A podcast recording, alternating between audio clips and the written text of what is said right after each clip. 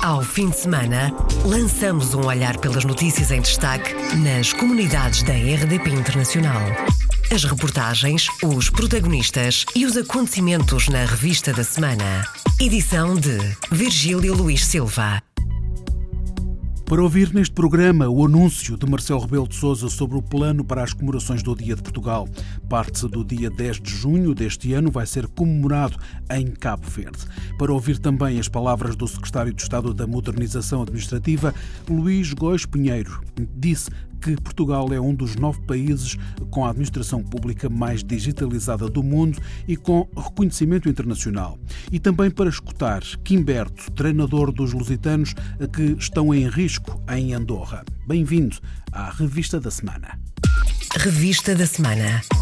Iniciamos esta revista da semana com a notícia dos planos do Presidente da República para o Dia de Portugal. Marcelo Rebelo de Sousa vai passar parte do dia 10 de junho em Cabo Verde, onde visitará as cidades da Praia e do Mindelo. As palavras de Marcelo Rebelo de Sousa aos jornalistas em Cabo Verde. Nós, como começaremos em, no território português e depois eh, partiremos para chegar aqui, porventura, cerca de meia da tarde, o que permite ainda nessa tarde e nessa noite celebrar aqui na cidade da Praia, mas depois iremos celebrar no dia seguinte, se tudo correr bem, ao Mindelo, em São Vicente, e o que significa cobrir o mais possível diferentes comunidades de portugueses que irão das várias ilhas e sempre numa fraternidade muito grande com o Presidente e com as autoridades cabo-verdianas. Marcelo Belo de Souza falava na segunda-feira aos jornalistas durante a visita que efetuou à Rádio de Cabo Verde, acompanhado do seu homólogo cabo-verdiano Jorge Carlos Fonseca. No início de um novo ano, destaque para a mensagem do Presidente da República. Marcelo Rebelo de Souza apelou ao exercício de voto nos três atos eleitorais de 2019 e considerou fundamental que haja bom senso nessas campanhas, advertindo que radicalismos, arrogâncias e promessas impossíveis destroem a democracia. Em ano de três eleições, europeias, regionais da Madeira e legislativas, Marcelo Rebelo de Sousa deixou alguns pedidos, não só aos políticos, mas também aos eleitores. Votem. Não se demitam de um direito que é vosso, dando mais poder a outros do que aquele que devem ter. Pensem em vós, mas também nos vossos filhos e netos. Olhem para amanhã e depois da manhã e não só para hoje. Debatam tudo com liberdade, mas não criem feridas desnecessárias e complicadas de sarar. Chamem a atenção dos que querem ver eleitos para os vossos direitos, para as vossas escolhas políticas, pela opinião, pela manifestação, pela greve. Mas respeitem sempre os outros os que de vós discordam e os que podem sofrer as consequências dos vossos meios de luta. O apelo de Marcelo Rebelo de Sousa contra a abstenção. O Presidente da República aconselhou ainda os políticos a merecerem a confiança dos portugueses. Podemos e devemos ter a ambição de dar mais credibilidade, mais transparência, mais verdade às nossas instituições políticas, para que a confiança tenha razões acrescidas para se afirmar. Ponto de encontro entre povos. Economia mais forte. Sociedade mais justa. Política e políticos mais confiáveis. Será pedir muito a todos nós neste ano de 2019? Não, não é os desejos de Marcelo Rebelo de Sousa para 2019. O Presidente da República lembra que é ano de várias eleições em Portugal e adverte que a democracia é uma conquista importante, mas frágil. Se quiserem ser candidatos, analisem com cuidado o vosso percurso passado e assumam o compromisso de não desiludir os vossos eleitores. Pensem como demorou tempo e foi custoso pôr de pé uma democracia e como é fácil destruí-la. Com arrogâncias intoleráveis, com promessas impossíveis, com apelos sem realismo, com radicalismos temerários, com riscos indesejáveis. A mensagem de Ano Novo do Presidente da República. Portugal é um dos nove países com a administração pública mais digitalizada do mundo e com reconhecimento internacional.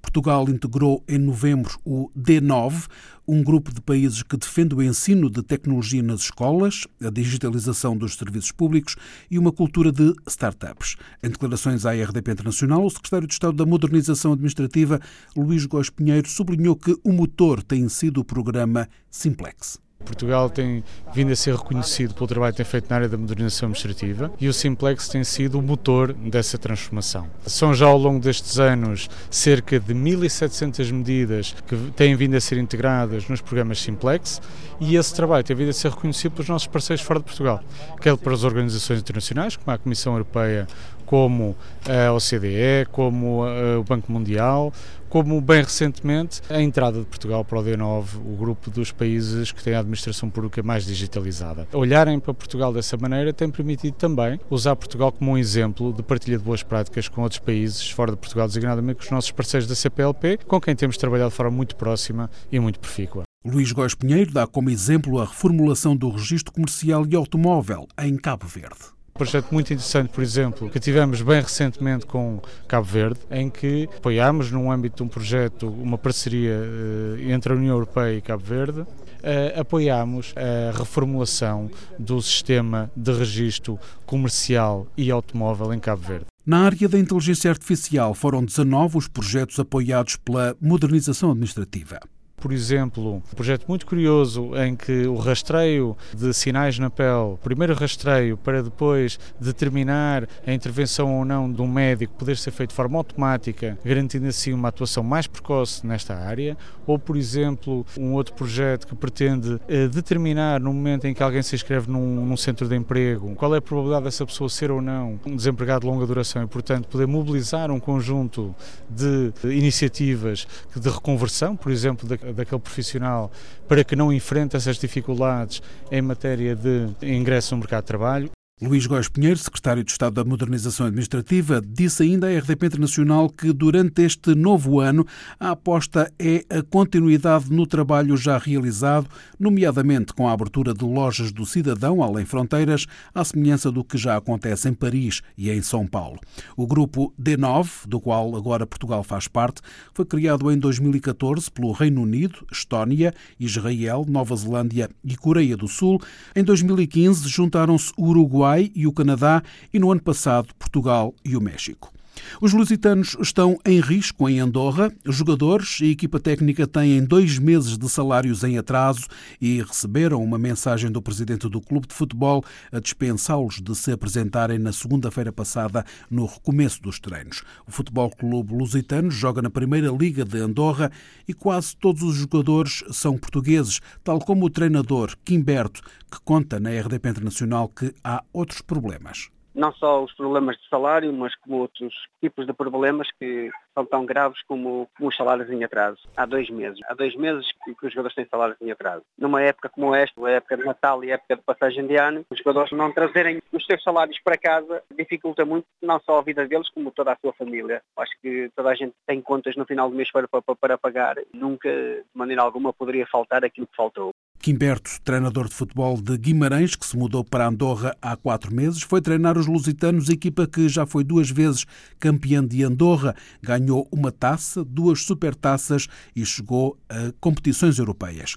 Agora, o clube está em risco. O treinador Quimberto aponta responsabilidades à direção do clube e à Federação de Futebol de Andorra a explicação que nos, que nos é dada é que o clube, o clube não tem dinheiro para, para, para, para pagar. É inadmissível, acima de tudo, por tudo aquilo que, que, que, se está a passar, mas uma grande responsabilidade por parte da direção do, do, do, clube, mas acima de tudo também uma grande responsabilidade por parte da Federação. Partindo do princípio que a Federação sabia que o clube estava nestas condições, o porquê e a razão uh, das coisas continuar. Está a falar-me da Federação de Futebol de Andorra. Andorra, exatamente todos os anos a Federação de Andorra eh, injeta dinheiro no, no, no, nos clubes e o que é certo é que este ano fê-lo, a Federação, antecipando o dinheiro e o que é certo é que esse dinheiro eh, não chegou a lado nenhum, ou seja, não chegou à, à carteira do, do, do, dos jogadores, nem de todos os trabalhadores. Por isso há que responsabilizar eh, também a, a, Federação, porque é certo é que as coisas não foram pagas. Não só os ordenados, estamos a falar também da segurança social, que não é paga há, há três meses,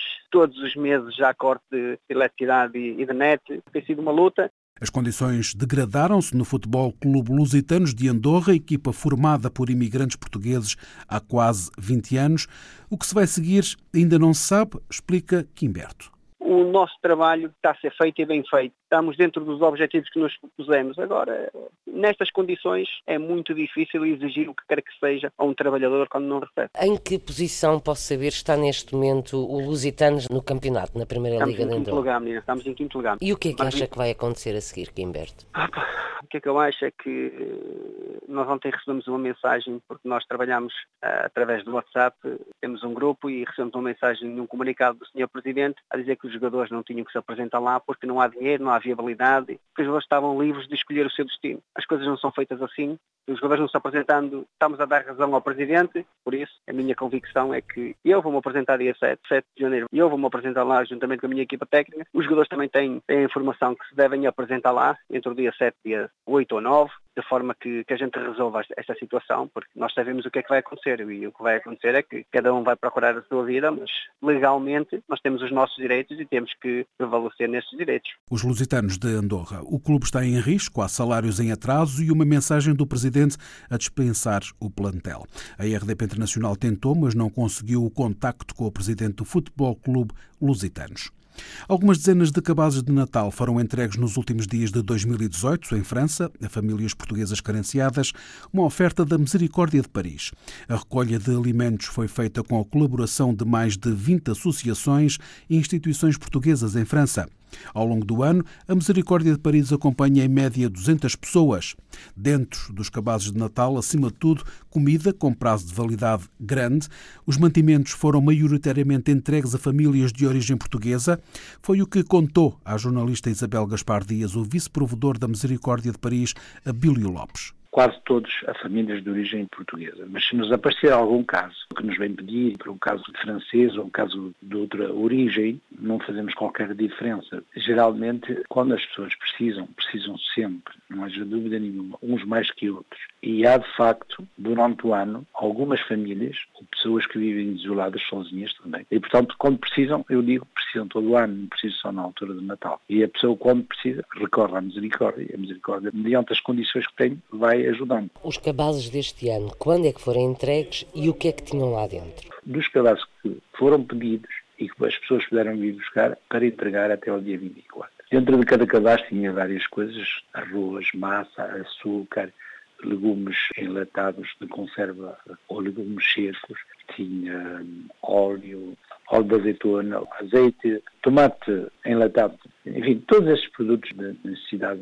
Havia também comida já feita, para, for uma pessoa sozinha, quer dizer, em relação à lista da, da, das pessoas que a gente tem, há pessoas que vivem às vezes em situação bastante precária e não têm meios de fazer comida, não é? Também temos comidas enlatadas e que têm uma certa duração e que a pessoa pode só aquecer, se tiver meios para aquecer, já está feita. Estamos a falar de portugueses ainda que vivem em situações muito precárias. Há casos de pessoas sem abrigo? Aparecem, há uma impressão que esses casos agora são muito inferiores, quer dizer, aparecem pontualmente. Mas bom, há menos, há menos. Portugueses carenciados na região de Paris, ajudados pela Misericórdia na capital francesa. Começou na quinta-feira em Lisboa o seminário diplomático. António Vitorino, diretor-geral da Organização Internacional das Migrações, foi o orador convidado no encontro anual dos embaixadores portugueses para debaterem as prioridades da política externa com membros do governo. A abertura do seminário foi assegurada pelo ministro dos Negócios Estrangeiros, Augusto Santos Silva, que explanou a singularidade de Portugal e o seu papel próprio em termos de política externa, caracterizada por alianças históricas perenes e por uma aposta no multilateralismo, mas sem abdicar da autonomia. Do programa do Seminário Diplomático faz parte a entrega do Prémio Francisco Melo e Torres para o Diplomata Económico do ano de 2018, atribuído pela Câmara de Comércio e Indústria Portuguesa. O distinguido deste ano é Domingos Fezas Vital, embaixador de Portugal nos Estados Unidos, pelo apoio às exportações portuguesas e preservação das relações económicas entre os dois países. O embaixador António Monteiro, presidente do júri, disse à agência Lusa que foi destacado o trabalho difícil do diplomata nos Estados Unidos Foi, de novo, um ano difícil, porque havia candidatos muito fortes, e, uh, e porque os Estados Unidos. Uh, sobretudo porque uh, o embaixador da França Digital, que está em Washington desde 2015, tem sabido e pedido ajudar que Portugal preserve com os Estados Unidos uma relação bilateral estável e sempre progressiva. O embaixador e ex-ministro dos Negócios Estrangeiros, António Monteiro, referiu ainda o que pesou na escolha do embaixador de Portugal nos Estados Unidos. Esse desenvolvimento notável do nosso relacionamento, muito apoiado pelo nosso embaixador, pela sua presença, pela sua disponibilidade, que uh, este ano nós quisemos sublinhar, juntamente com muitas iniciativas concretas que ele tomou e que vão desde a organização do, do mês de Portugal nos Estados Unidos em junho, que foi muito importante, porque também foi apoiado pelas visitas tanto do nosso Presidente da República como do seu Primeiro-Ministro e, e, e, com grande sucesso, na medida em que, de facto, houve uma aproximação maior a empresas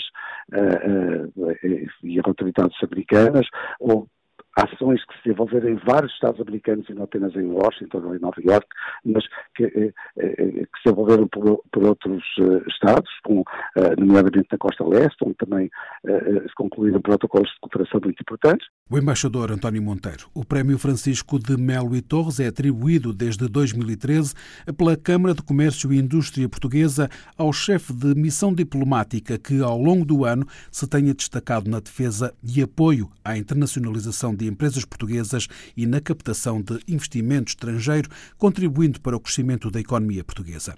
O prémio foi entregue no decurso do Seminário Diplomático. À margem do seminário, o ministro dos Negócios Estrangeiros disse que o governo português vai divulgar este mês um plano de contingência no caso de um Brexit sem acordo. Nós eh, temos trabalhado no, no plano de preparação para o Brexit e esse plano de preparação para o Brexit tem eh, uma componente se, como nós esperamos, a saída do Reino Unido for uma saída ordenada com acordo e tem uma componente, que é uma componente de contingência, para se a saída se fizer sem acordo, o que do nosso ponto de vista é absolutamente indesejável. Ao nível europeu, temos trabalhado os 27 Estados-membros e a Comissão Europeia já tornou público em dezembro, na segunda metade de dezembro, o plano de contingência com as medidas que têm que ser tomadas ao nível europeu e que dizem respeito, sobretudo, à circulação de pessoas, aos transportes e aos serviços financeiros básicos. E, portanto, essas medidas já estão decididas. A lógica dessas medidas é prolongar unilateralmente o status quo atual durante mais uns meses. Augusto Santos Silva revelou que já foi preparada uma campanha entre o Ministério da Administração Interna e o Ministério dos Negócios Estrangeiros dirigida aos cidadãos britânicos residentes em Portugal e destinada a salvaguardar os seus direitos no pós-Brexit. Nós temos preparada uma campanha entre o Ministério da Administração Interna e o Ministério dos Negócios Estrangeiros para explicar aos cidadãos britânicos residentes em Portugal o que é que eles têm que fazer para que todos os seus direitos sejam salvaguardados no, depois do Brexit. Se eles já estiverem, já tiverem a sua situação em Portugal regularizada, isto é, já tiverem autorizações permanentes de residência, eh, essas eh, não precisam de fazer nada. Estão autorizados a residir em Portugal, continuarão. Mas se, por exemplo, estiverem a residir em Portugal, mas ainda não se tiverem inscrito, apresentado, comunicado se residência nas autoridades municipais, devem fazê-lo o chefe da diplomacia portuguesa, Augusto Santos Silva. O ministro das Finanças português foi distinguido pela revista The Banker. A revista internacional nomeia Mário Centeno pelo papel que desempenhou nas negociações para a reforma da zona euro, como presidente do Eurogrupo e ainda pelo trabalho desenvolvido como ministro das Finanças de Portugal.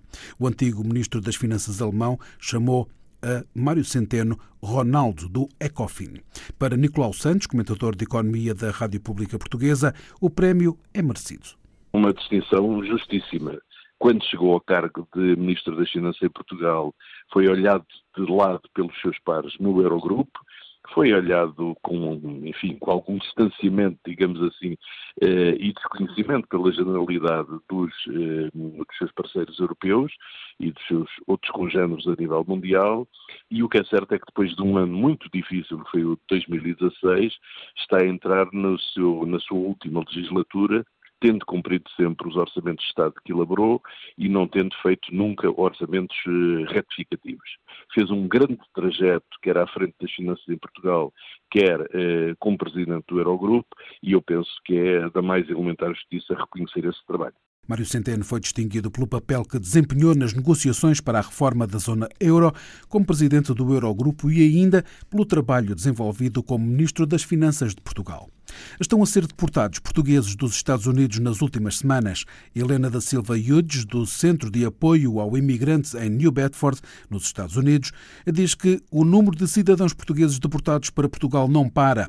Nem mesmo no Natal houve um abrandamento continuo a receber chamadas de pessoas portuguesas que já estão aqui há muitos anos, que estão a ser agarradas pela migração. Tivemos vários casos agora que se passou mesmo aqui em New Bedford, em Fall River. Tivemos pessoas que foram pegadas pela migração um, agora na altura do Natal, já tivemos pessoas que já foram deportadas e o que acontece é que nós temos continuando a, eh, continuamos a falar com as famílias e a dizer a importância, se a pessoa vem cá por 90 dias, por favor, vão-se embora antes dos 90 dias, mas isso é uma coisa, quer dizer, infelizmente as pessoas pensam que é fácil, vêm cá e depois ficam. Temos, por exemplo, a pessoa que está no processo de deportação que foi deportada, estava aqui há 6 anos, outra estava aqui há 10 anos, outra há 15 anos, e infelizmente tive outra chamada ontem, mesmo outra vez, de uma pessoa que foi agarrada pela imigração, que já está aqui há 3 anos e tem uma filha americana, e a esposa está grávida outra vez, estou 6 meses de grávida,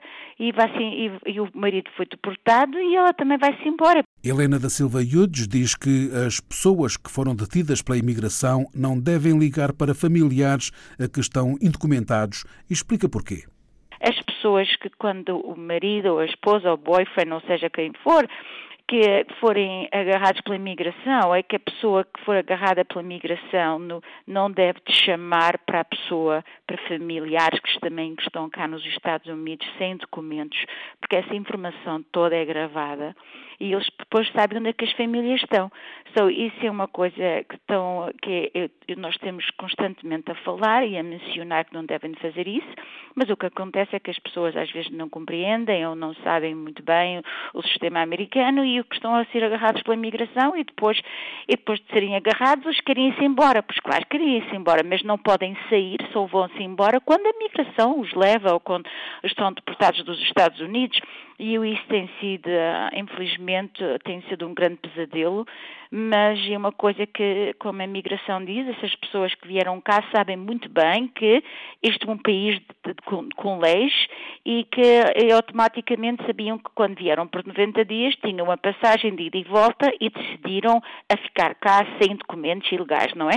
E então é isso, isso é uma coisa que infelizmente já mencionei várias vezes, que a situação de migração presentemente cada vez está pior. A situação fica ainda mais grave porque existem os oportunistas que tentam vender o cartão verde, que simplesmente não se compra.